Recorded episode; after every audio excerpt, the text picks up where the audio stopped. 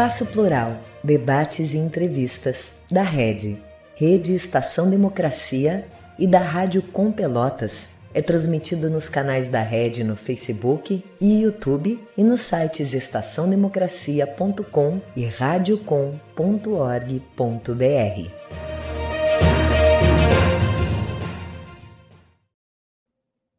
Muito boa tarde. Hoje o nosso programa vai lançar aqui uma pergunta provocativa. Futebol e política não se misturam ou não devem se misturar?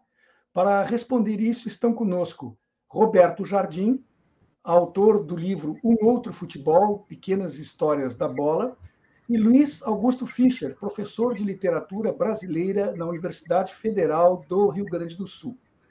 Eu sou o jornalista Solon Saldanha e esse é o programa Espaço Plural Debates e Entrevistas, ele é uma realização conjunta da Rede Estação Democracia com a Rádio Com Pelotas e é também uh, reproduzido por uma série de emissoras de rádio e TVs parceiras, 23 neste atual momento. Você pode acompanhá-lo de segunda a sexta-feira, sempre ao vivo, das duas às três horas da tarde. Mas, caso não disponha tempo nesses dias e horários, os vídeos ficam à disposição no site da Rede, red.org.br. Nesse mesmo endereço você encontra também os vídeos dos outros programas da nossa grade e ainda uma série de artigos especialmente escritos, sem contar também com a emissora de rádio, que durante 24 horas por dia transmite música de boa qualidade. Eu dou boas-vindas aos dois convidados de hoje e já começo de imediato com as perguntas. Será que nós podemos dizer que Bolsonaro caiu para a Série B, Jardim? que, que você pode me falar sobre isso? É uma boa pergunta. Uh, o ideal seria que ele caísse não tivesse mais série nenhuma para ele, né? Mas uh, acho que ele caiu para a série B, assim, uma, uma derrubada nele. Né? O Fischer, mesmo seria também... que... Perdão, Roberto, eu te interrompi. Se você quer continuar, continue. Não, eu, eu só ia complementar. O ideal mesmo seria que ele não tivesse em série nenhuma, né? Não tivesse mais chance de voltar. Fischer, o que você tem a dizer sobre essa queda do Bolsonaro? É, eu acho que ele voltou, caiu para a Série B, mas ele quer voltar, né? Esse aqui é o, esse aqui é o ponto, que ele vai ficar quatro anos aí, não sei se ele ou alguém por ele, essa, essa, essa tendência, enfim, proto-fascista ou fascista, enfim, autoritária, que até agora não tinha uma representação muito clara, agora ganhou, né? Então tem que ver como é que vai ser, mas é, eu acho que ele não saiu do jogo, não, lamentavelmente, vai estar por aí.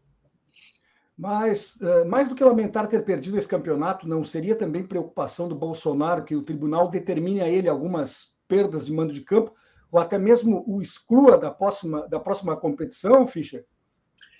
Ah, eu queria muito que a, que, a, que a justiça desse prosseguimento a uma série de processos que ele tem contra ele, né?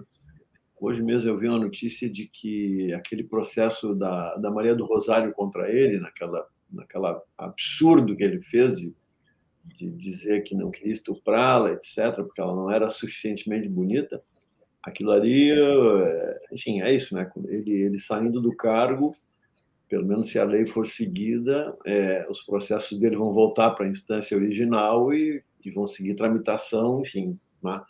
Acho que é, alguns, alguns juízos aí, alguns juízes, acho que vão, vão manter a, a, a, enfim, a tentativa, pelo menos, né, de, de levar a regra adiante. Aliás, tem sido dito isso mesmo, né, que uh, aquela um projeto de anistia que foi votado, aquele que, né, enfim, eu já era já era agente naquela época, me lembro bem, aquele grande acordo de anistia que, que anistiou os torturadores também foi um negócio que, em parte, nos, nos trouxe a essa a essa situação atual, né? O Bolsonaro ter feito aquela declaração, lembra, né? No, no impeachment da Dilma, ele foi lá, enfim, saudou um torturador, o único torturador documentado e registrado do Brasil. Aquilo foi uma coisa assim, uma afronta, né? Enfim, mas é isso. A gente não foi, aliás, a propósito, os nossos ouvintes e telespectadores aí devem saber que está passando um filme aí com, com o Ricardo Darinha, aquele 1985, né? filme argentino, que fala justamente de um juiz que não tinha, não era uma liderança política nem coisa não, era um juiz que resolveu seguir a lei, né, reuniu documentação e processou os responsáveis por aquele horror da, né, da ditadura militar argentina. de alguma forma nós vamos ter que encarar esse, esse, esse passivo. Será, será que eles não trocam lá da Argentina conosco esse juiz pelo Moro? taco a taco, acho que a gente aceita, né? O que, que vocês acham? Yeah. Ah, seria, seria, uma boa troca, só que, se eu não me engano, não é juiz, ele é procurador.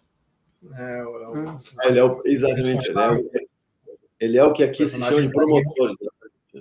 Isso, é. Ele é, é o, o, o, o, lá é fiscal, fiscal, né? Se é, chamam lá, fiscalia, né? Que é, que é o equivalente ao Ministério Público daqui, né? É Mas, um, assim, é um belo filme, uma, uma é, história bem bacana. Eu já conheci até pela, por essa pesquisa minha de futebol, os entrevistados dos livros anteriores fez parte desse julgamento que é tratado no, no filme. Infelizmente não aparece no filme, né? não é citado no filme, mas ele, ele fez parte desse, desse julgamento, foi uma das testemunhas. É, sem dúvida, o filme é, é uma excelente recomendação. Acho que o pessoal deve assistir podendo. Mas, Jardim, a gente fica brincando aí no começo do, do programa, até para descontrair, mas realmente o, o, presidente Bolsonaro sempre gostou muito dessas analogias com o futebol, né? e o nosso tema é futebol e política.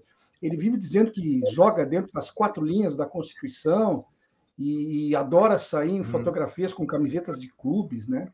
Isso aí é, é talvez seja uma, talvez, acho que certamente Sim. é uma manobra para herdar um pouco da, da, dessa paixão que o povo brasileiro tem pelo esporte, né? Jardim? Você me ouviu? Sim, com certeza. E mostra bem uh, até o. Eu, eu, acho que ele mostra bem esse, esse perfil dele, de, da ligação com, com o futebol, de sair sem uma camiseta, cada dia de um time diferente, coisas assim, né? E usar esse linguajar. Mostra bem a. a tá bem ligado com, com, com esse lema que ele trouxe mais afinco no, no, durante a campanha Pátria.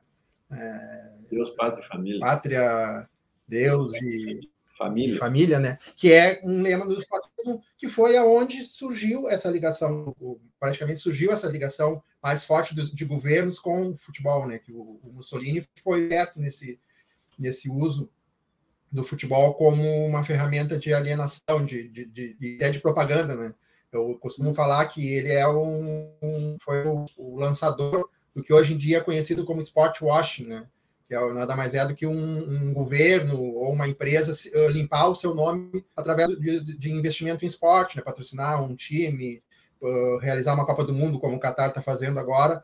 O, o, Mussolini fez isso na, em 34, né? ele realizou a primeira Copa, a segunda Copa do Mundo foi realizada na Itália, como uma, uma forma dele mostrar para o mundo o que era o fascismo, né?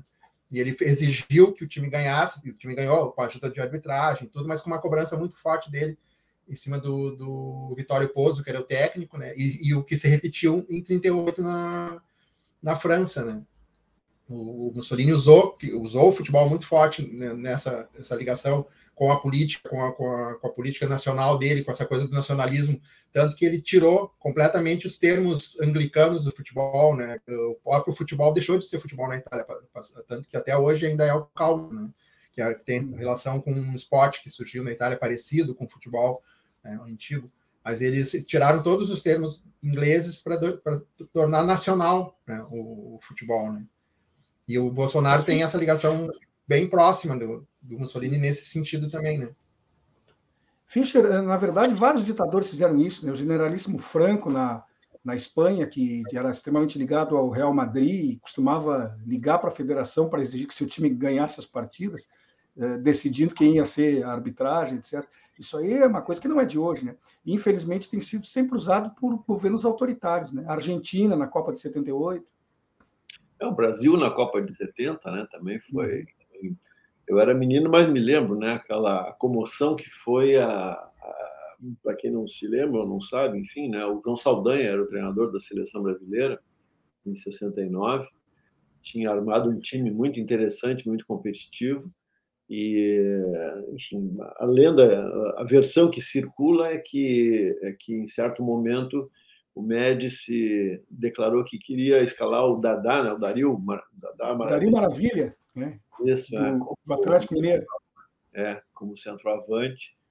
E, e o João Saldanha, indagado sobre isso por, por repórteres, o João Saldanha disse: não, o presidente escala o ministério dele e eu escalo a seleção. Né? É, tem gente que diz que não foi bem assim, mas Em todo caso, essa é a, essa é a versão que, que circula. Né? E, de fato, em seguida, o João Saldanha foi demitido e puseram no lugar dele o Zagallo, que eu acho uma pessoa assim, politicamente tão abominável que eu não consigo gostar nem dos títulos que ele conquistou, sabe? Não, não consigo gostar no, da, enfim, do jeito autoritário, arrogante. Né?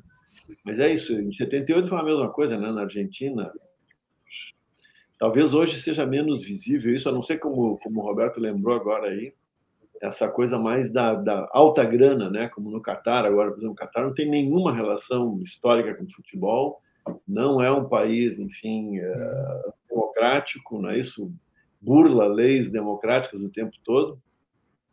E no entanto, a FIFA aceitou ser comprada, né? aceitou vender a Copa do Mundo para lá, para como uma política de, de lavagem de dinheiro, mas também de imagem, né? Mais tudo de de, de fazer o Catar parecer um país, enfim, civilizado. Sabe, Fischer, agora até me emocionei. Acho que é a primeira vez que eu encontro uma pessoa que concorda comigo que o, que o Zagallo é abominável. Eu, eu, eu, pensei que eu estava sozinho nisso, mas é que se, se você vai examinar a biografia do Zagallo, ele sempre foi oportunista, né? Ele surgiu como um jogador mediano, um ponta, um ponta esquerda lá no Rio de Janeiro, foi para a seleção por indicações de terceiros, assumiu por indicação da, da ditadura militar a Copa de 70, foi um treinador medíocre em 74, que desconheceu o poderio que tinha a Holanda, enfim, né, retirou títulos gaúchos aqui, né, foi a pessoa que disse que o Rio Grande do Sul não era Brasil, naquele caso do Everaldo, em 72, hum. e por aí vai. É. Mas, de qualquer maneira, vamos em frente. Né? Não é à toa que o João Saldanha ficou com o apelido de João Sem Medo. Foi exatamente em função disso. Jardim, o Jardim caiu. É, estou, estou sem imagem do Jardim. Acho é, eu acho que caiu o Jardim, até vou olhar aqui no interno. É, é, bom, enquanto ele não volta, eu tinha aqui uma pergunta para ele, eu queria começar a entrar no assunto sobre o livro que ele lançou, né? que é uma, uhum. um assunto que obviamente nos interessa a todos, e você esteve lá também no, no, no lançamento, né? Uhum. É, o, Roberto Jardim tem feito um trabalho muito legal de, de de colecionar, colecionar esses elementos explícitos assim de ligação entre futebol e política, né? Ele fez um livro anterior, estou me esquecendo o nome agora, que era uma ele, ele, Democracia Futebol Clube, né? Que era um, esse outro livro dele, que era uma, uma escalação do, do 1 ao 11 de personagens, né? Cada um numa posição, que tinham figuras que tinham posições políticas progressistas, democráticas e tudo, né? E nesse livro, ele, que ele, que ele, depois ele vai falar melhor quando ele voltar, mas enfim, quando ele, ele voltou ali, Roberto. Uhum. Nesse, nesse livro, é, ele coleciona histórias assim muito variadas, de épocas variadas, e são pequenos, como se fossem pequenas crônicas, às vezes são perfis, e lembram né, des, desses nexos aí entre futebol e política o tempo todo. Ó, voltou aí o Bob. Uh, Jardim, eu, eu e, o, e o Fischer estávamos conversando agora aqui a respeito de uma obra tua anterior, essa última que foi lançada, mas eu gostaria de falar justo sobre essa última, né? Depois dessas brincadeiras todas. Que outro futebol é esse que está anunciado no título da tua obra? Explica para a gente um pouco, por favor.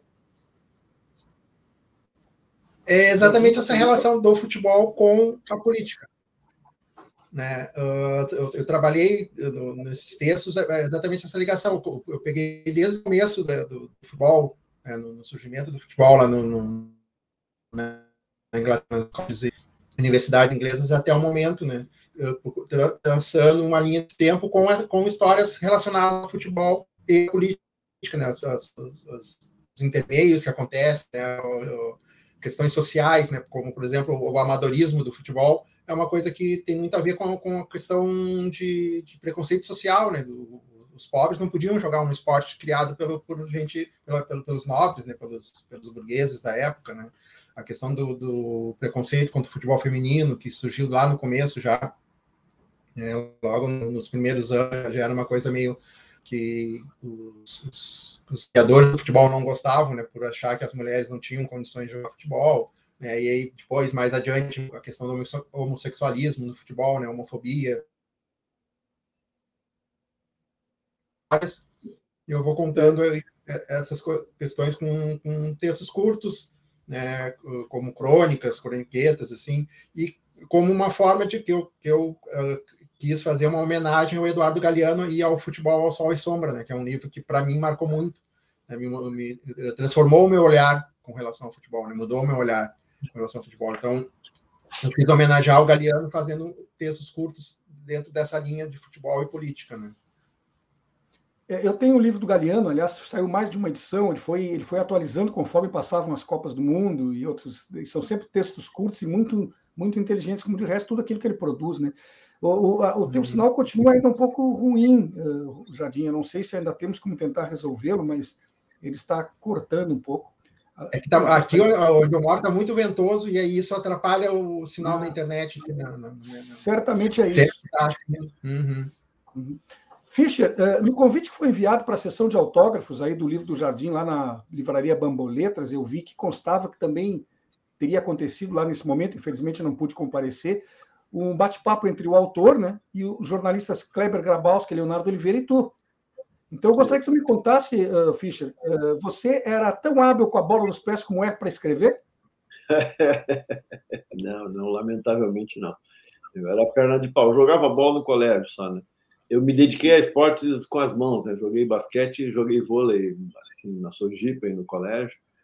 E, mas eu gosto... Na verdade, eu não sei se eu gosto de futebol, eu gosto mesmo do Inter, sabe? gosto do Colorado. Mas, enfim, eu acompanho muito e tal, escuto o programa esportivo, né? É, mas eu não, não, não perco de vista justamente essa dimensão, a dimensão pública do futebol, né?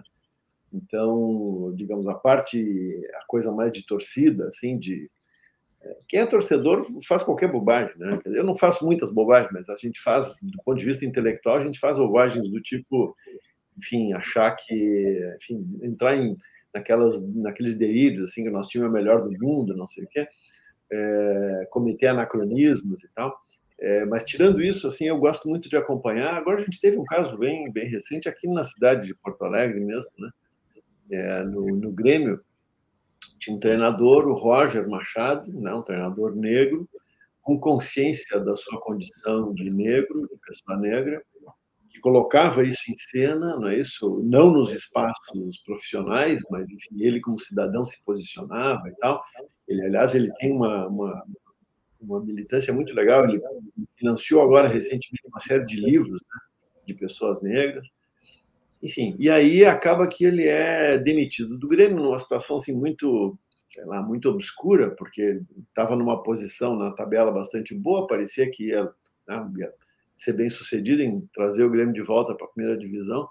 Aí ele sai e entra o Renato.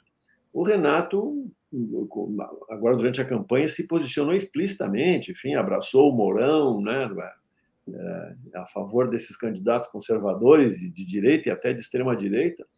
E é isso, né? Com ele não aconteceu nada. Aí quando a gente olha a trajetória do Roger, né, que é uma trajetória muito muito bonita, mas marcada por essa consciência, enfim, o Roger é, é apagado do cenário assim sem maior dificuldade e o Renato é celebrado nesse mesmo contexto. É um negócio duro, né?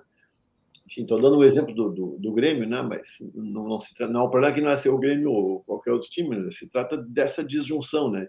Quem tem uma posição de esquerda ou de contestação ou de combater a homofobia, de combater o racismo, é identificado assim claramente como alguém né, de, que não merece permanecer e um, e um sujeito do ponto de vista político abominável, como o Renato tem curso livre. Eu, como gremista, entendo que o Grêmio teria subido igual com o, com o Roger. Não, não foi necessário a presença do Renato e, e, e, na verdade, ele até não fez uma campanha melhor que a, que a do Roger. Né? Ah, exatamente. Ele acalmou um pouco alguns radicalismos da torcida que começavam a vaiar determinados jogadores. Aliás, vaiava com razão, né? Mas realmente não faria a menor diferença para o resultado final do campeonato. É, deixa eu te falar, Solon, só para eu me esqueci da tua pergunta, do, do, da preliminar da tua pergunta, né? porque estava lá o Kleber Grabowski, estava lá o Léo, Leonardo Oliveira. Sim, né? Leonardo Oliveira. É, o Kleber fez um, um papel mais de, de perguntador, assim, é, mas o Léo foi, como ele sempre é, assim, um sujeito muito informado e com um panorama bom das coisas. Né? Foi uma conversa muito agradável. É, é uma conversa que a gente precisa ter mais em público, né? Porque é uma forma de olhar para. É a mesma coisa do carnaval, né? Parece que o carnaval é um negócio que passa, se passa em outro planeta, fora do mundo, é isso das determinações sociais, das preferências ideológicas, né? E, enfim, gente como nós, assim, que lida, que tem alguma, alguma função pública, deveria assumir mais esse compromisso de conversar sobre essas coisas. Né? O futebol certamente é isso. Agora, o futebol tem isso, ele mexe sempre com esse, com esse, com esse, esse mundo que parece que não pode ser tocado, que é o mundo das paixões. Né? Mas a gente precisa trazer, dizer, olha, paixão é uma coisa, mas a gente tem que conversar aqui sobre aquilo que nos interessa, não é isso, publicamente. Eu digo com sem, sem nenhuma modéstia que o Roberto Jardim já publicou várias vezes na revista Parentes, né, que eu edito e tal e publica sempre sobre futebol. E para nós é isso, é estou um, dando aqui meio, meio gabola aqui como, como exemplo, mas é isso, acho que a gente precisa falar sobre esses assuntos. Gabola também é uma palavra que não se usa mais, né? Eu, tô, eu disse agora e me dei conta que não.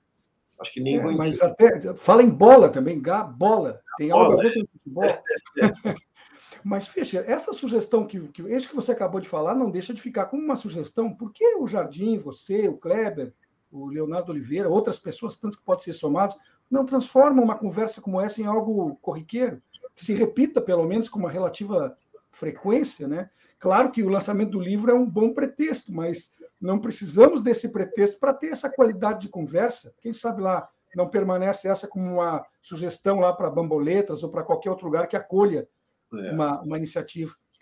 Jardim, eh, spoilers. Pode nos contar uma ou duas das pequenas histórias que o livro relata? Acho que os nossos ouvintes, espectadores e telespectadores, aqui, se é que pode dizer isso, gostariam muito de ouvir.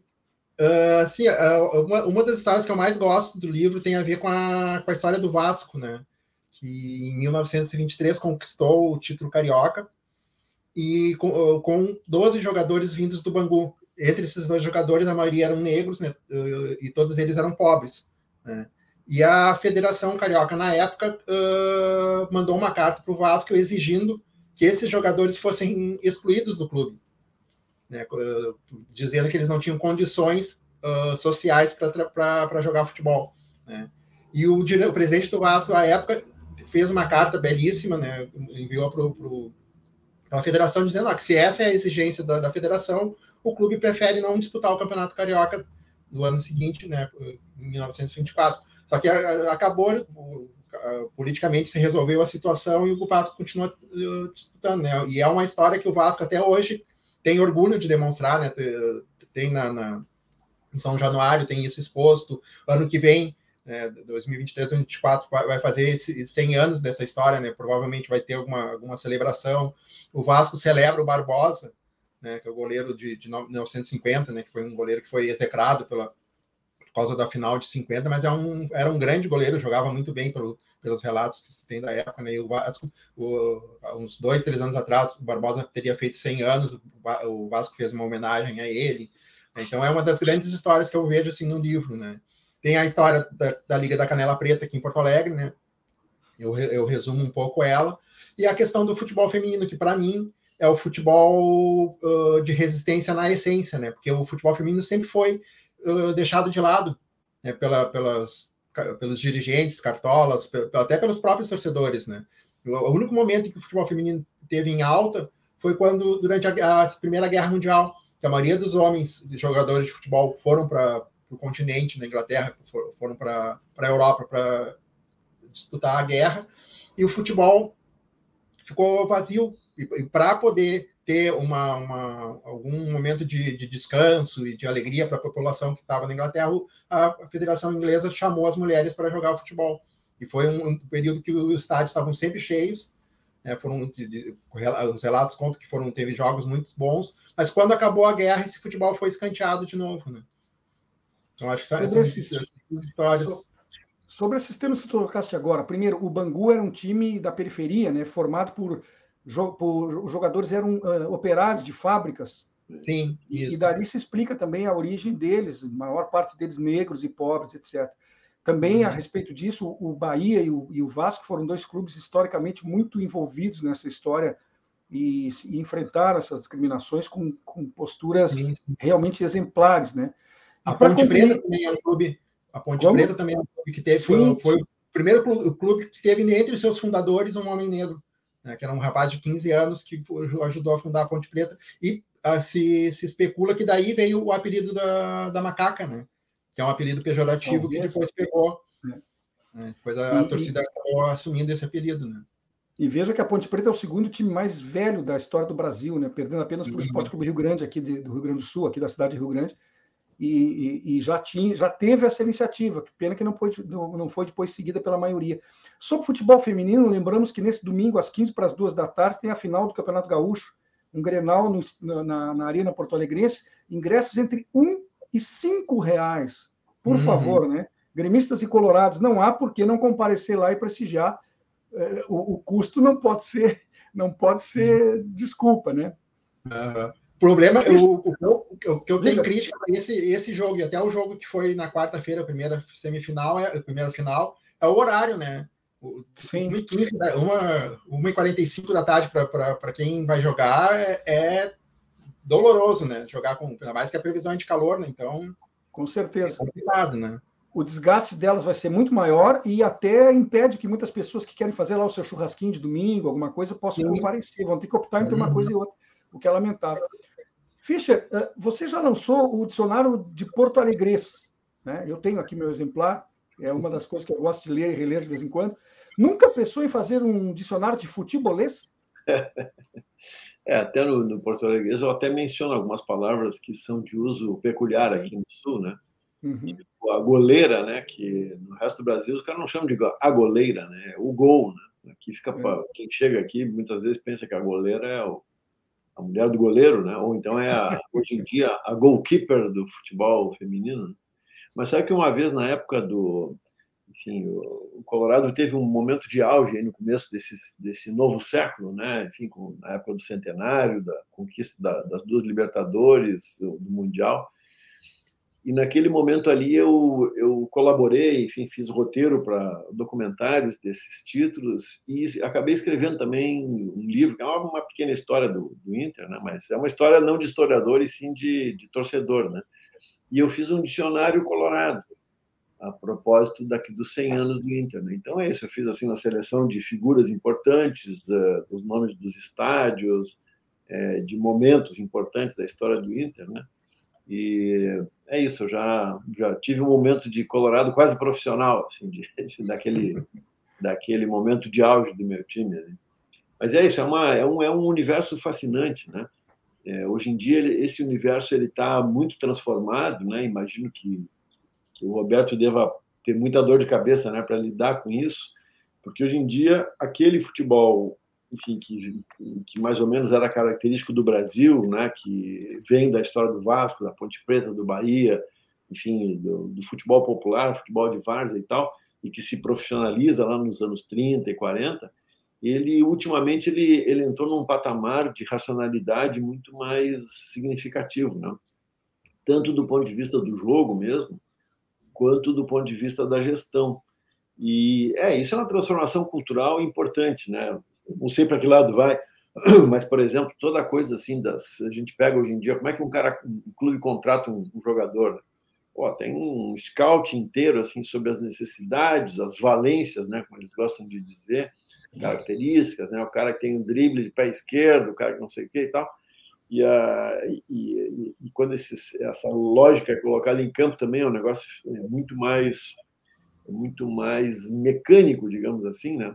Que é uma é uma característica que não era típica do futebol, né? Tem um ensaio muito bonito do Zé Miguel Wisnik chamado Veneno Remédio, é um ensaio grande que ele escreveu sobre futebol e ele faz esse essa distinção que eu acho que ela era muito verdadeira até pouco tempo atrás a gente ainda costuma dizer assim que só no futebol é que o, o ruim pode ganhar do bom em alguns momentos, né?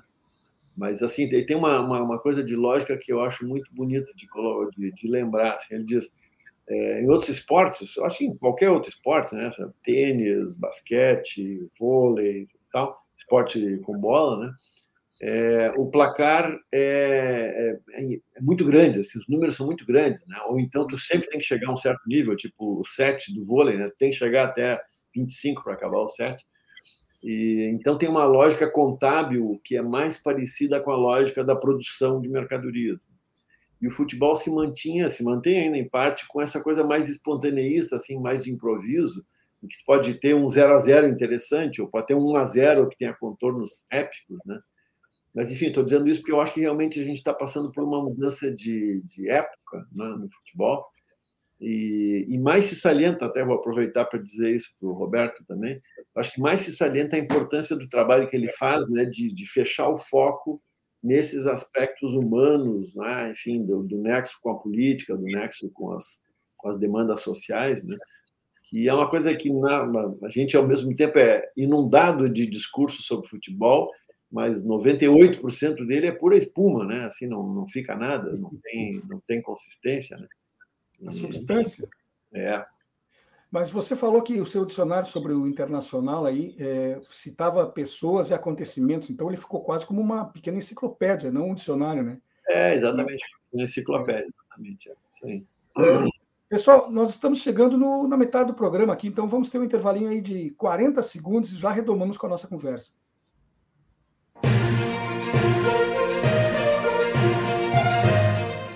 Espaço Plural, debates e entrevistas da Rede, Rede Estação Democracia e da Rádio Com Pelotas, conta com apoio da ADURG Sindical, Sindicato Intermunicipal dos Professores de Instituições Federais de Ensino Superior do Rio Grande do Sul, CUT-RS, Central Única dos Trabalhadores do Rio Grande do Sul e da Cressol, Cooperativa de Crédito.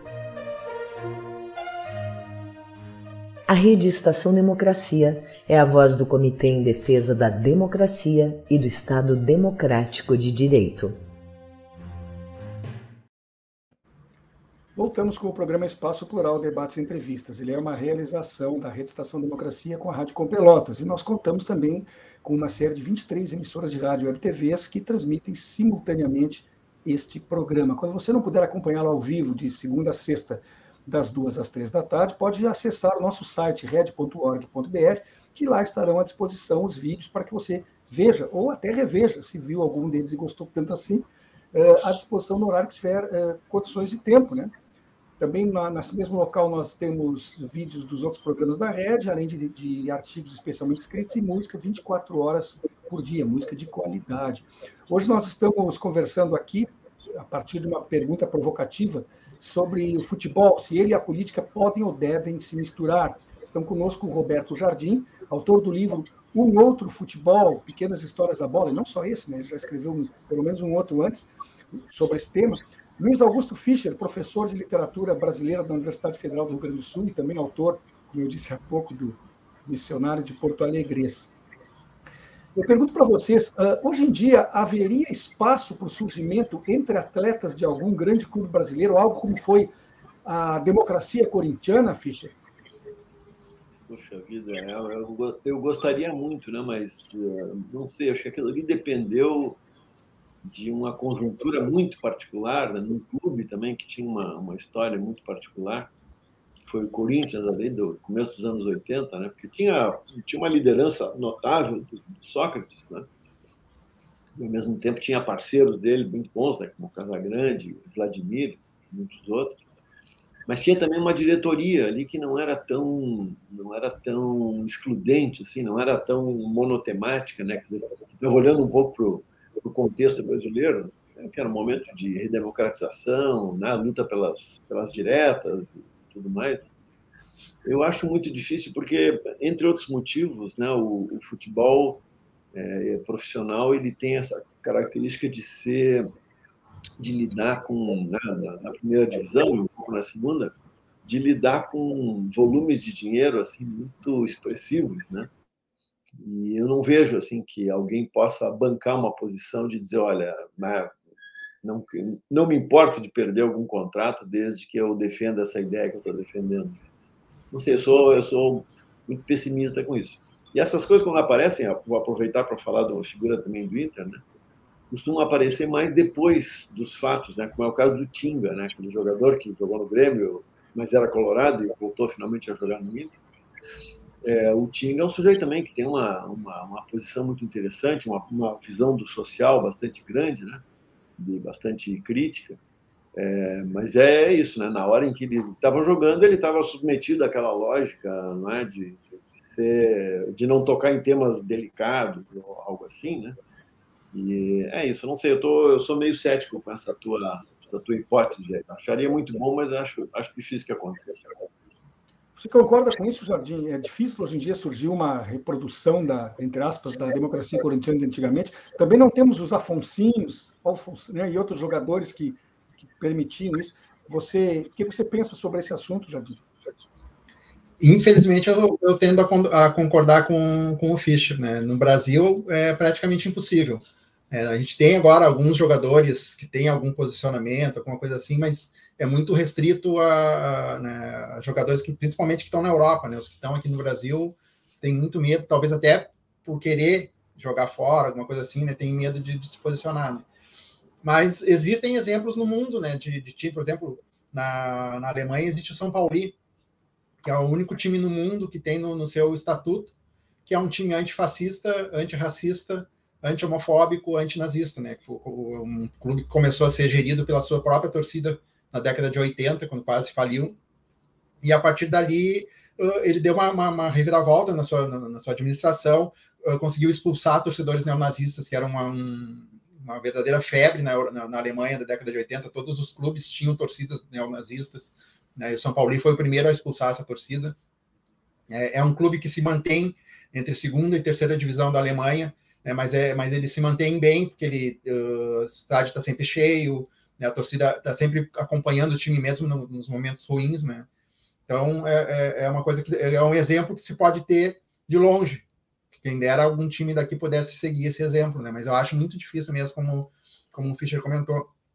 Até por essa questão de, do, da formação dos jogadores, tudo isso, né? É muito complicado se ter esse, essa conjunção, como se teve na democracia corintiana, de ter um diretor que era um sociólogo, diretor de futebol era um sociólogo, né? O Adilson, é, e, e, pegar um, um, jogador que era estudante de medicina, hoje em dia não se pensa um não. jogador estudante de medicina como foi o Sócrates, como foi o Afonso, como né, foram Sócrates e Afonso, né? Tostão também. Tostão também, né? Mas eu acho que Tostão foi mais depois, né? Da, quando, depois que ele largou o futebol, né, que ele largou muito cedo, né? Mas é, hoje em dia é muito difícil ter essa conjunção, assim, de ter uh, tantos líderes juntos, né? Que além do Sócrates, do Vladimir e Casagrande, ainda tinha o Juninho, o próprio Zenon foi um jogador que foi importante na democracia, na democracia corintiana, né? Então, eu acho quase que, que impossível, assim, de, de, de, se ter esse tipo de coisa atualmente no Brasil, né? Zenon, que veio do Guarani de Campinas, um grande clube, um grande time também que o Guarani formou numa determinada época. É. Mas, uhum. Jardim, eh, se por um lado, dentro dos clubes isso não tem acontecido, dentro do, do seu, das suas equipes, sua estrutura profissional, nós temos tido manifestações de torcidas organizadas que criam movimentos nesse sentido, né? A Grêmio Antifascistas, por exemplo, e outros, outros clubes brasileiros que também começaram a, a fazer isso. Mas os jogadores parecem estão mais alienados do que nunca, né? Essa alienação, será que é em função da sua origem social, em função do grande volume de dinheiro que está envolvido, como já disse o Fischer, ou tem mais algum outro fator? Eu, eu acho que tem, tem são, são uma série de fatores, né? Tem, entra ali a questão do, do, do foco né, no, no, na competição, né, no, nos trabalhos, tem a questão de educação. O povo brasileiro é um, é um povo que não tem uma educação formada uh, para essa coisa assim né, de, de, de, de, se contestar, de, de, se discutir política. Hoje em dia, né, que tem tá essa discussão política, mas antigamente, né, quando a gente cresceu, né, eu, eu, cresci ouvindo que política, futebol e, e, religião não se discutia, né? E aí a gente foi tomar 7 a 1 da Alemanha, elegemos o Bolsonaro e a, a, a questão religiosa está bem complicada também, né? Como a gente tem visto aí, né? Mas a, a, nossa educação acho que tem, tem muito a ver com isso. Se a gente for olhar aqui para os nossos vizinhos, Argentina, Uruguai, Chile, os jogadores são muito mais posicionados politicamente e socialmente do que aqui no Brasil, né? E, e isso tem muito a ver com, com a questão educacional mesmo, né? Eu já ouvi de, de, técnicos argentinos, jogadores argentinos, comentando sobre essa questão né, do, da necessidade de se ter uma educação forte, firme, nessa questão né, social, de, de, de, se saber, de ter uma consciência social né, do, do quão importante é uh, a, a, figura dentro da profissão, a, profissão e a figura do, do, jogador ante a sociedade como um todo. Né? E aqui se cria jogadores desde do, de, das categorias de base, já tem todo um staff em volta deles, criando uma, uma, uma, redoma, né? uma verdadeira bolha que afasta ele do, do, do, que acontece na vida. Né? São, são raros os jogadores que, tipo o Tinga, que ainda vão para a comunidade onde, onde nasceram, né? conhecem o entorno de onde, onde viveram, tipo o Adriano que voltou, né, para as favelas do Rio de Janeiro, né, vive bem lá, feliz agora, pelo, pelo que se vê. Né, quem sai, os que saem da, dali saem para uma bolha que depois não, não, não voltam atrás, não olham para trás. Né? Claro, tem os seus amigos que ele leva junto, que aí faz parte dessa bolha que, que o protegem do, do, do, do resto, é só festa, só patrocínio e tal, né? mas o, a comunidade em si, de onde ele saiu, é praticamente esquecida. Né?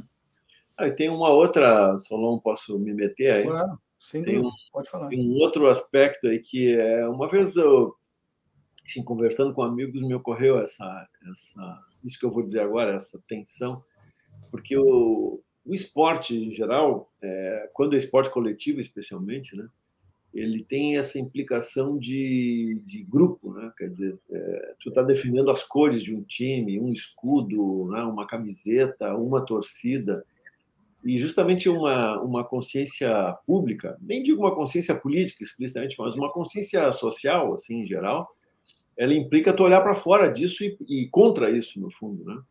E quando tu pensa, sei lá, na condição dos pobres ou na condição das pessoas negras ou enfim do que for, né? é, tu está olhando, tu está fazendo um outro recorte. Né? Então, acho que tem uma, uma contradição que, que os dirigentes, eu tenho impressão, e depois a mentalidade da maioria dos jogadores, acaba simplesmente obscurecendo, que é essa dimensão para além daquele recorte de torcida, de grupo, de paixão. Né? Então, se alguém, por exemplo, dissesse alguma coisa do tipo, sei lá, imagina um, um jogador colorado, um treinador do Inter declarando que lamentava a saída do Roger, por exemplo por causa das posições. Isso é simplesmente inconcebível, ninguém diria uma coisa dessa. Né? Mesmo que uhum. pense, não vai dizer de público, porque isso ia parecer um erro, porque, enfim, estava alimentando né, o inimigo e essa coisa toda. Tem essa simplificação que o futebol no Brasil ah, acabou, é, enfim, consolidando, né, essa ideia do nós contra eles, assim, é, uma, é um negócio que atrapalha muito na percepção do, dos, das tensões sociais, das diferenças políticas, ideológicas, tudo isso. Né? Então, eu tenho a impressão que não tem muito espaço. Mesmo na crônica esportiva, né? é muito raro tu encontrar. Eu acho que no Brasil tem talvez o exemplo da Folha de São Paulo, e no UOL, acho que não tem muito, talvez no Globo alguma coisa, né? em que tu tenha comentaristas, por exemplo, que de, de peito aberto assumem posições políticas e tal, né? tipo o Casagrande agora na, na, eleição, ou, enfim, mesmo o Tostão não fala muito diretamente disso, né, agora como na, na, Folha, mas é isso, é, uma, é um universo muito fechado e muito impenetrável para essas dinâmicas das tensões sociais. Né? O, o Jardim estava falando sobre a educação dos jogadores e eu estava me lembrando aqui que esses três países vizinhos nossos que ele citou, não por acaso, tem um grande número de livrarias, né? E o pessoal lá parece que lê um pouco mais do que se lê aqui. Não é só a educação formal, a instrução de escola, né? É a educação como um todo. Isso é, é, é relevante. Mas eu queria lembrar com vocês o slogan irônico que as oposições criaram durante a ditadura militar, onde a arena vai mal, time no nacional. Né? É. Uh, em 1979, por exemplo, nós tivemos 94 times participantes do campeonato da primeira divisão, uma coisa inacreditável, né? E naquele ano a bagunça era tão grande que os paulistas não disputaram, os grandes clubes paulistas, o Atlético Mineiro abandonou durante a competição, largou o campeonato no meio, porque não concordava com as coisas que estavam sendo feitas. Conseguiram marcar, um, fazer uma, um carnê em que o Atlético, num determinado turno, jogava todas as partidas fora de casa, nenhuma em casa. Daí ele abandonou, inclusive não veio enfrentar o Internacional no Beira Rio, o Inter que terminou campeão. Né? Essa estratégia pão e circo, será que ainda funciona hoje em dia? O que você acha, Jardim? Olha, acredito que não muito. Eu acho que as torcidas estão um pouco mais, uh, pelo menos assim, essas torcidas organizadas que tu comentaste, né, que, que as antifascistas, né, que tem essa, essa, essa questão mais política, assim, eu acho que não, não deixariam isso acontecer, assim, e eu acho que a gente viu agora, né, com quarta-feira, um exemplo disso, a questão, claro, as torcidas estavam querendo ir ver seu time, mas nesse querer ver seu time, acabaram com vários bloqueios nas estradas, né? Um, um grupo da, da, da Gaviões da Fiel, autodenominada Democracia Corintiana, em homenagem à democracia corintiana, né? Acabou com várias, vários bloqueios na Dutra, né? Era, era, o objetivo deles era ver o futebol, mas não deixaram de fazer o que, o que, que o que a polícia deveria ter feito, né? Acho que foi um. Galo, o Galo também, né? Uma bacana. A, a. Sim, a também fez isso. E, e, outras torcidas disseram que fariam mesmo se, se, os bloqueios continuassem, né? Então é uma coisa que, que, eu acho que essa coisa do que o, que o Bolsonaro tentou fazer, né? Do, de estar sempre com a camiseta, ir nos jogos. A maioria dos jogos que ele foi, ele foi ovacionado por uma parte da torcida, provavelmente junto da tribuna, onde vai o pessoal mais, mais de dinheiro, mas a maior parte do estádio vaiou ele, né? Nos jogos que eu vi, assim, os, os vídeos. Então é uma coisa que não, não pegou muito esse eh, com ele, assim, né? E acredito que não, não vai muito além. Né? Essa coisa do pão e circo, né? Hoje em dia. É, eu, eu aproveitando aí que me ocorreu agora um outro exemplo, que não é diretamente de torcida, né? Mas o atual presidente do Inter, você sabe, né, que ele, ele teve um cargo no governo estadual do Tarso Genro, né, do governo do PT.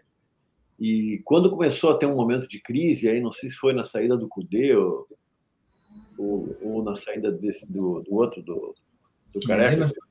É, não, é do, do, do, do Careca, aquele do. É Mendina, né? Não, o, o, o Miguel Ângelo Ramírez. Ramírez, exatamente, é isso aí. É, eu, um dia, ouvindo a Gaúcha, ouvi um Guerrinha lá insinuar assim, que o problema era aquele, aquele comunista que estava lá. Ele não usou essa palavra, né?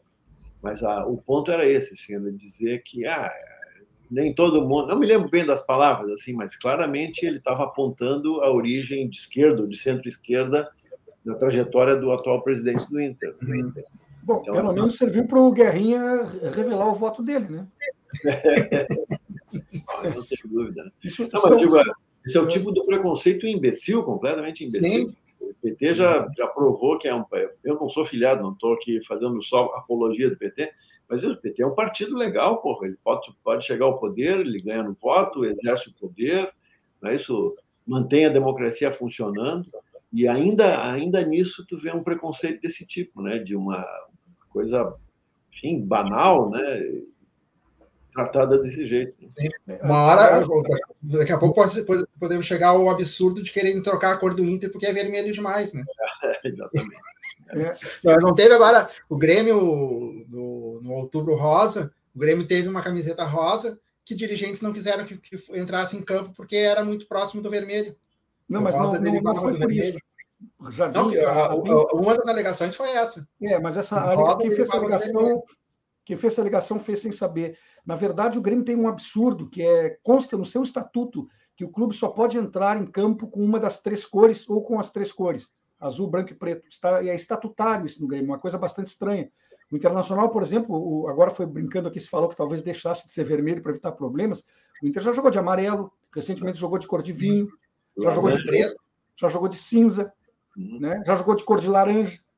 O Grêmio tem no seu estatuto uma proibição de, de cores que não sejam as três que constituem as suas cores normais.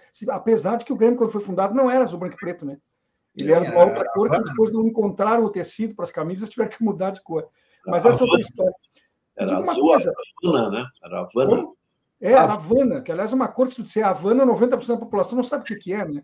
É uma coisa. É uma, é uma e hoje em, dia, hoje em dia achar que era uma cor comunista, né? Porque a Havana... é. Ainda poderia.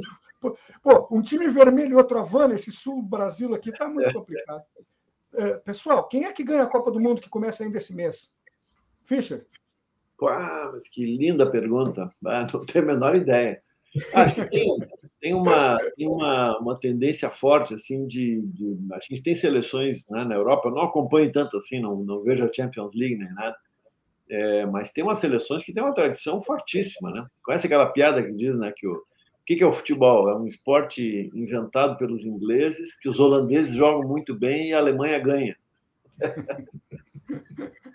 a Alemanha tem uma estrutura interna no país lá de futebol que é um negócio, é uma, é é uma um negócio de, como é que se diz, de, de hierarquia, né? de criação de, de, jogadores na base, desenvolvimento de habilidades e tal. Eu sempre acho que a Alemanha tá, tá, é candidata, né? E eu acho que o tem eu, eu quero muito ver o que, que a Argentina vai fazer, porque é a última Copa do Messi, né? Eu sempre não sei se é por consciência mágica, mas eu sempre acho que o Messi em algum momento vai desencantar e jogar bem uma Copa. Mas, uh, Fischer, veja que você citou aí a Alemanha e a Argentina e não tocou no Brasil. Não tem nenhuma esperança? Ou ficou com alguma birra com as cores verde e amarela nos últimos meses? Não, eu, eu acho que vou ver os jogos do Brasil torcendo pelo Brasil, né? Mas, ao mesmo tempo, pô, aquele Neymar é uma, uma, figura tão abominável, né? Enfim, um, um sonegador de impostos reconhecido, né? E, enfim, não, não, não, sei se eu vou conseguir torcer, não. Eu vou. Você sabe, mas quem sabe lá ele não se lesiona, como tem acontecido sistematicamente nas Copas. E outra, outra hipótese também é o Brasil jogar com uniforme azul, daí a gente se vê livre de dois problemas. Jardim, o que você acha Olha, sobre a Copa? Qual é a sua opinião aí? Quem, quem ganha? Quem são os favoritos?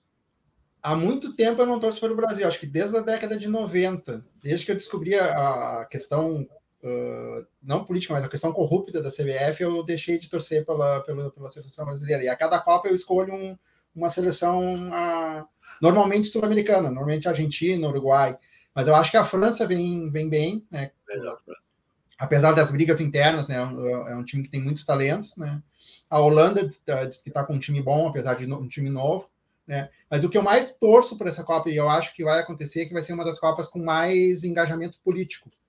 Né? Já tem as seleções uh, europeias vão entrar em campo com, com a braçadeira de capitão nas cores, a bandeira da LGBT, a Dinamarca está indo com um uniforme em homenagem a, aos direitos humanos. Né? Então acho que vai ser uma questão, vai, vai ser uma questão bem marcante assim na, na, Copa, né? Então acho que é uma coisa que vai, vai chamar a atenção. Estou torcendo para que isso se, se reforce, né, a partir dessa Copa. Mas, mas deixa eu só dizer, eu, eu tenho uma eu tenho uma quedinha pelo Brasil, eu eu me lembro, eu estava na faculdade em 78, naquela Copa, aquela em que não levaram o Falcão, aquela mala do Coutinho, do Coutinho não levou o Falcão, que estava no auge. Desde aquela época, é, eu tenho essa, eu tenho essa, essa sensação assim, a gente diz, oh, não vamos torcer pelo Brasil. Chega na hora a gente torcia igual, né? Queria ver o Brasil jogando bem. Mas eu, eu queria só dizer isso, eu queria registrar que eu acho que o Tite tem tido uma, uma atitude, assim, do ponto de vista de repercussão social, bem interessante. Né? Ele não é um cara engajado explicitamente, mas é um sujeito, assim, que até onde eu consigo ver, ele tem mantido um, um perfil de independência em relação às coisas da, da CBF e tal, que eu acho admirável, sabe? Talvez no uhum. futuro, né, Roberto? Talvez ele nos dê uma entrevista boa contando bastidores. Não, temos que ir atrás desse gringo aí para ver é, qual é a história que ele tem. Bom, eu, eu, confesso que eu não consigo deixar de torcer para a seleção, até desmembro essa questão, tiro na minha cabeça, separo totalmente o que é a política e o que é o esporte. É, como na, na, na, minha, no meu lado torcedor, né? não é. no meu lado racional, que torcedor não é racional. É. E, mas assim, há muito tempo eu espero, e se não desse Brasil, eu queria ver uma seleção africana ganhar uma Copa. Mas ah. é, é uma dificuldade incrível. Ele joga uma enormidade. Lembra, lembra a Espanha de antigamente. Joga como nunca e perde como sempre, né? É, é Mas, pena. enfim, quem sabe lá dessa vez. Uh, falando, falando das seleções africanas, vai ser a primeira Copa em que todos os times africanos têm técnicos africanos. Pela primeira vez isso vai acontecer. Isso é muito bom também. Vocês, vocês eram leitores da revista Placar, aquela dos bons tempos, que na segunda, na terça-feira, eu acho, segunda ou terça-feira, ela saía com as fichas de todos os jogos de todos os campeonatos estaduais brasileiros. Eu adorava aquela revista. Sim. Vocês liam aquilo, gostavam? Eu lia e gostava, eu vou te dizer mais, eu tenho saudade também daquelas, daquelas das, das jornadas esportivas da Guaíba, quando eu era criança, né? Chegava no fim, repassava tudo, e aí depois ficava o Antônio Augusto, aquele dizendo placar de campeonatos eh, em qualquer lugar. de Alagoas eu ficava ouvindo aquilo, assim, me lembro até hoje, assim, com muito gosto, só ficava fazendo outra coisa, mas com o radinho ouvido. Ah, é uma, ele tem uma, esse, esse universo do futebol ele tem uma, uma função cultural, assim, que a gente não sabe avaliar direito, né, mas é muito forte. Na verdade, as, as, as, transmissões do Plex entre é, Pedro Carneiro Pereira e Armindo Antônio Ranzolin, os comentários do Lauro Quadros e do Rui Carlos Osterman, né? É. E o Antônio Augusto na, na, no plantão de estúdio, eu acho que foi o auge do, do rádio esportivo gaúcho na Guaíba daqueles bons tempos. Bom, nosso, nosso tempo está quase se esgotando, uh, mas Jardim, antes que a gente termine, como é que a gente encontra o teu livro, esse, até o. Bom, não só esse. Onde é que se encontra? Alguma livraria especial? Está lá na, na Bamboletas, em algum outro lugar? Onde é que se compra o livro? Então, eu vou, vou falar dos três, tá? tá. Esse aqui, ó, tá. além das quatro linhas, é um livro cartoneiro, que ele tem, ele é feito com a capa é feita em papel cartão caixa de caixa de leite, caixa de TV, essas coisas assim, que é todo trabalhado e cada, cada exemplar tem uma capa diferente. Ah, esse aqui eu acho que o Fischer não conhece esse livro aqui. Não, esse eu não tenho, não. Só sei da existência dele. Essa aqui são as, primeiras reportagens que saíram em, livro nesse formato assim, de política e, e, esporte e futebol, né? Ele é, uh, se encontra na Vento Norte Cartoneiro no Facebook. Tá? Custa 15 reais cada. Vento Norte Cartoneiro, nome da, da editora. Tá no face, eh, só, só se encontra no Facebook. Tá 15 reais cada, cada exemplar. Tá? Esse aqui é o segundo, que é o Democracia Futebol Clube, que se encontra na editora do Ludopédio, ludopédio.com.br. Aí vai em loja, daí tem lá o, esse livro e tem outros livros da editora que são bem bacanas os livros. E o mais recente, que é o Um Outro Futebol, tá?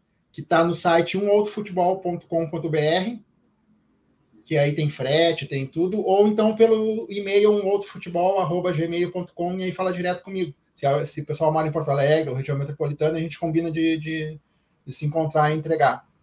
Na Bamboletras que você fez o lançamento, não ficaram exemplares à venda? Sim, sim, tem, tem desculpa, tem na Bamboletras, na LPM Pocket Store, lá no, no Moinhos de Vento, e na banca do, da Ari, na Feira do Livro, está lá para vender também, durante Muito a feira. Boa pedido. Uh, Fischer, quer aproveitar e fazer alguma venda também aí? Vamos não, lá. não vou fazer uma venda, vou fazer uma divulgação. Na quinta-feira que vem, que é dia, nem me lembro que dia que é. Quinta-feira que vem é dia 10.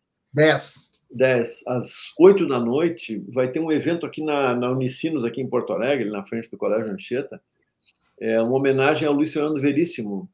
É, então, vai, vai, reunir umas pessoas para falar sobre futebol, na verdade, para falar sobre Luiz Fernando Veríssimo falando sobre futebol, né? Então vai ter o, o Luiz Roden, vai ter o Gibasis Brasil, o Luciano Potter, o Frank Jorge e eu, que falaremos lá sobre a obra do Luiz Fernando Veríssimo. Isso é interessante porque a, a Unicinos está com o acervo do Luiz Fernando Veríssimo, né? Manuscritos, enfim, primeiras edições, desenhos do Luiz Fernando, né? Tudo isso está guardado lá na Unicinos, que está começando uma política de preservar acervo, que é uma coisa muito importante na cidade, né? Aqui a gente tem um, um grande lugar de acervo na PUC, e a Unicinos, então, está com esse material do Luiz Fernando e a cada tanto eles fazem, então, alguns eventos. E vai ter junto uma exposição de materiais do Luiz Fernando relativos a, ao futebol. É quinta-feira que vem, dia 10, às 8 da noite, ali na, na Unicinos de Porto Alegre. É um Falando do Veríssimo, ele, ele é o autor da, do textinho de, na contracapa do, do futebol, do Democracia Futebol Clube. Tive a honra de ter um texto dele no meu, no meu livro. Eu também, na minha história do Inter, ele fez a orelha. Por coincidência, ele também é um grande colorado, né? E é, escreve muito bem sobre futebol, é impressionante. Ah, exatamente. Uhum. Mas, mas, pessoal, essa é ideia de se ter uma conversa, nem que seja uma vez por mês aí sobre futebol, a gente poderia levar isso adiante, quem sabe lá na própria rede aí, com, com o Fischer, o Jardim e outros que a gente possa convidar eu gostaria muito que se discutisse sobre isso. Quem sabe vocês nos dão essa oportunidade. Tenho certeza que seria, seria muito interessante. No mínimo, no mínimo, a gente teria ótima companhia. É verdade. Tá certo? Eu quero, agradecer, eu quero agradecer muito a presença de vocês no programa de hoje. Foi realmente um programa descontraído e bastante eh, interessante, como o futebol é, né? Futebol é uma paixão e é uma arte e é tudo junto. É um estudo sociológico permanente, né? Muito obrigado. Se vocês quiserem dizer algo mais para concluir, Jardim, contigo. Não, obrigado pela, pela oportunidade de poder falar do livro, né? Estamos à disposição para qualquer conversa sobre futebol, literatura sobre futebol, o que precisar, a gente está aí. Tá certo. Fischer? Vamos lá, agora na, o, o, Roberto vai ter mais um texto na, na Parentes daqui a quanto? Duas semanas, né, Roberto? É... Na véspera da abertura da Copa, isso. Da, é, daqui a duas semanas ou três, não, duas semanas, né? Acho que é duas. É, é, acho que são duas semanas. Se não me engano, é dia 20 que começa a Copa, né? Faltam 16 é, dias. Na, na, revista Parentes, né, que faz parte do grupo Matinal Jornalismo, é um grupo de gente batalhadora que está tentando viabilizar um trabalho de jornalismo e de cultura na cidade. Aí. Procura lá matinal.com.br ou parêntese.com.br, estamos lá. E é isso. Muito obrigado também pela parceria, pela conversa. Nosso programa vai chegando ao final. Nós estivemos conversando aqui hoje com o Roberto Jardim, autor do livro Um Outro Futebol, Pequenas Histórias da Bola, e outros dois que ele também nos apresentou aqui no final. Citou-se esse último porque foi justamente o lançado agora nesse mês Uh, Luiz Augusto Fischer, professor de literatura brasileira da Universidade Federal, na Universidade Federal do Rio Grande do Sul, e o assunto foi futebol, né? Um pouco de futebol, um pouco de política e um pouco de tudo. Muito obrigado, repito, pela presença de vocês. E eu quero lembrar que logo mais às 18 horas a rede transmite debate de conjuntura política. Hoje nós contaremos com as presenças de Hildo Gaspareto, Sebastião Velasco e Cruz, Cláudio Couto e Benedito Tadeu César. Este quarteto de peso estará discutindo sobre o tema manifestações bolsonaristas e a transição de governo no Brasil. Muito obrigado para você que nos prestigiou com a sua audiência. Uma, um ótimo final de semana para todas e todos. E nós voltaremos a nos encontrar aqui na próxima segunda-feira, às 14 horas. Até lá.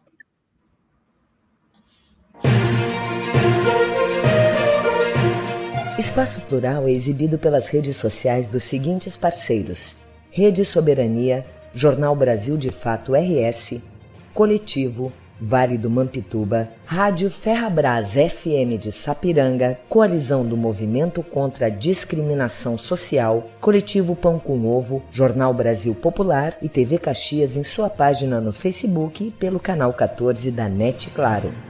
Jornal Já Porto Alegre, Portal Litoral Norte RS e Terra Livre Rádio Web de Ulha Negra. Passo de Torres TV e para Desporto TV em seus canais no YouTube. Espaço Plural pode ser acompanhado também nas páginas da CUT-RS e do Sindicato dos Jornalistas Profissionais do Rio Grande do Sul.